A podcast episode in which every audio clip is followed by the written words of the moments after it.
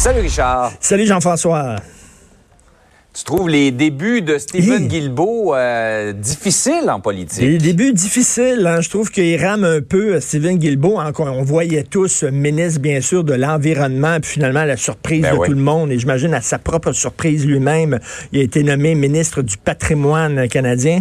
Et là, donc, euh, il, y a, il y a quelques jours, Stephen Guilbeault euh, rencontrait des, des- des journalistes et tout ça. Et il laissait sous-entendre, il était très maladroit, il laissait sous-entendre qu'un média, pour pouvoir diffuser euh, des émissions comme on le fait présentement, pour pouvoir publier des textes, aurait besoin d'un permis du gouvernement. Bref, que le gouvernement, finalement, déciderait euh, quel média a le droit d'exister, quel média n'a pas le droit d'exister. Et là, évidemment, écoute, l'opposition a dit, on se croirait en Corée du Nord, ça n'a aucun maudit bon sens. Donc, c'est le gouvernement qui va distribuer des permis, euh, qui va privilégier, bien sûr, les médias qui sont de son bord. Là, il a dû, il a dû, écoute, faire un, scrum d'urgence en disant, écoutez, j'ai été mal compris, je me suis mal exprimé. Donc, euh, ça a été, tu sais, il y, a- il y a eu une bévue de communication.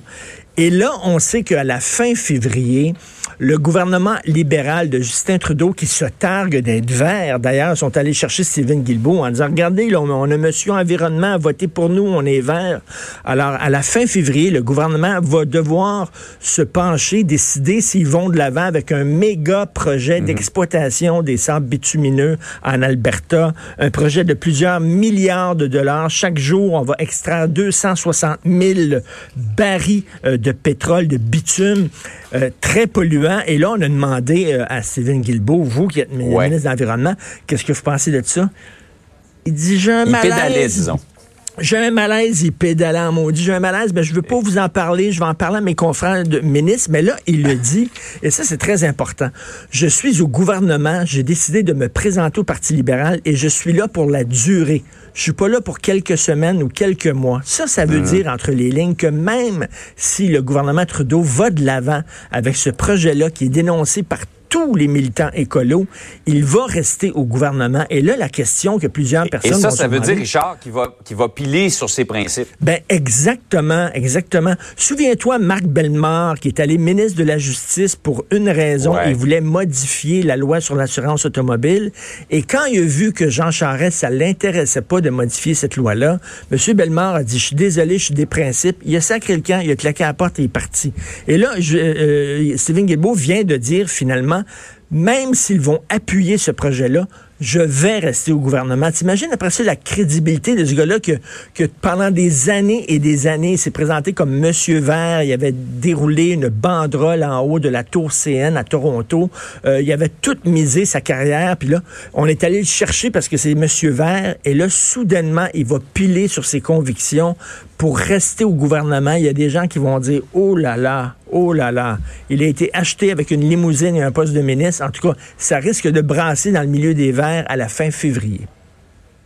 Ah, on le sentait très mal à l'aise hier Oui, lorsqu'il oui, oui, était questionné par notre collègue Pierre-Olivier Zappa. Par ailleurs, euh, deux ex-acidiques poursuivent le gouvernement du Québec. Ils lui disent, dans le fond, vous auriez dû nous protéger pour qu'on aille une éducation normale. C'est-tu intéressant, ça? C'était le procès hier. Euh, D'ailleurs, Yves Poirier, notre collègue qui a couvert ça, ce procès-là, c'est un couple. C'est des gens qui ont grandi dans une communauté acidique très orthodoxe. Euh, ils sont allés tous les deux à l'école où ils ont rien appris. Pas de cours de biologie, pas de cours d'histoire, pas de cours de français. Écoute, lorsqu'ils étaient adultes et qu'ils ont finalement quitté euh, cette communauté-là, euh, euh, ils avaient seulement, euh, il n'y avait même pas un certificat d'études primaires.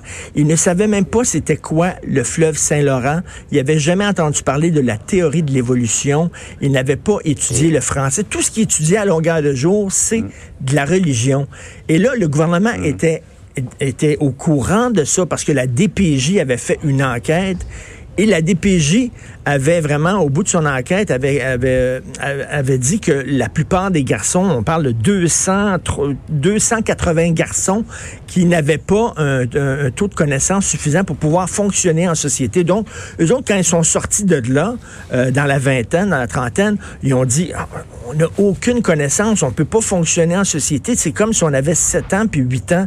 Et là, ils ont dit au gouvernement, vous nous avez laissé là, sous prétexte que c'était la religion, on veut pas s'en mêler, euh, vous nous avez euh, empêché d'avoir une éducation. Donc, ils poursuivent le gouvernement ils, voulaient à un moment donné des, un dédommagement. Ils l'avaient poursuivi pour 1,2 million. Finalement, ils ont décidé de laisser côté le dédommagement. Ce qu'ils veulent, c'est que le gouvernement reconnaisse euh, qu'ils n'avaient pas fait respecter leurs droits, euh, qu'ils les avaient abandonnés à un groupe religieux extrémiste et qu'ils n'avaient pas finalement fait respecter la loi sur l'instruction publique qui fait que on doit, là, c'était une école illégale, on doit avoir, on doit donner aux mhm. enfants euh, une éducation qui est conforme à nos critères.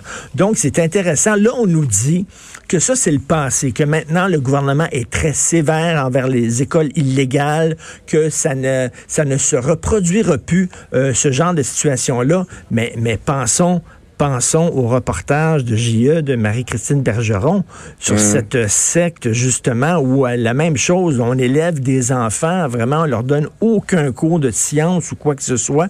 Moi, je suis convaincu que ça existe encore de nos jours, que des enfants qui sont abandonnés par le système, on les laisse aller dans des écoles religieuses et puis finalement, ils n'ont pas une éducation. Quand ils se retrouvent euh, à 20 ans, 30 ans, ils sont totalement dépourvus. Donc, ils demandent des excuses, finalement, officielles du gouvernement. Euh, j'ai très hâte de voir ça. Mais ils sont très courageux, ces deux-là.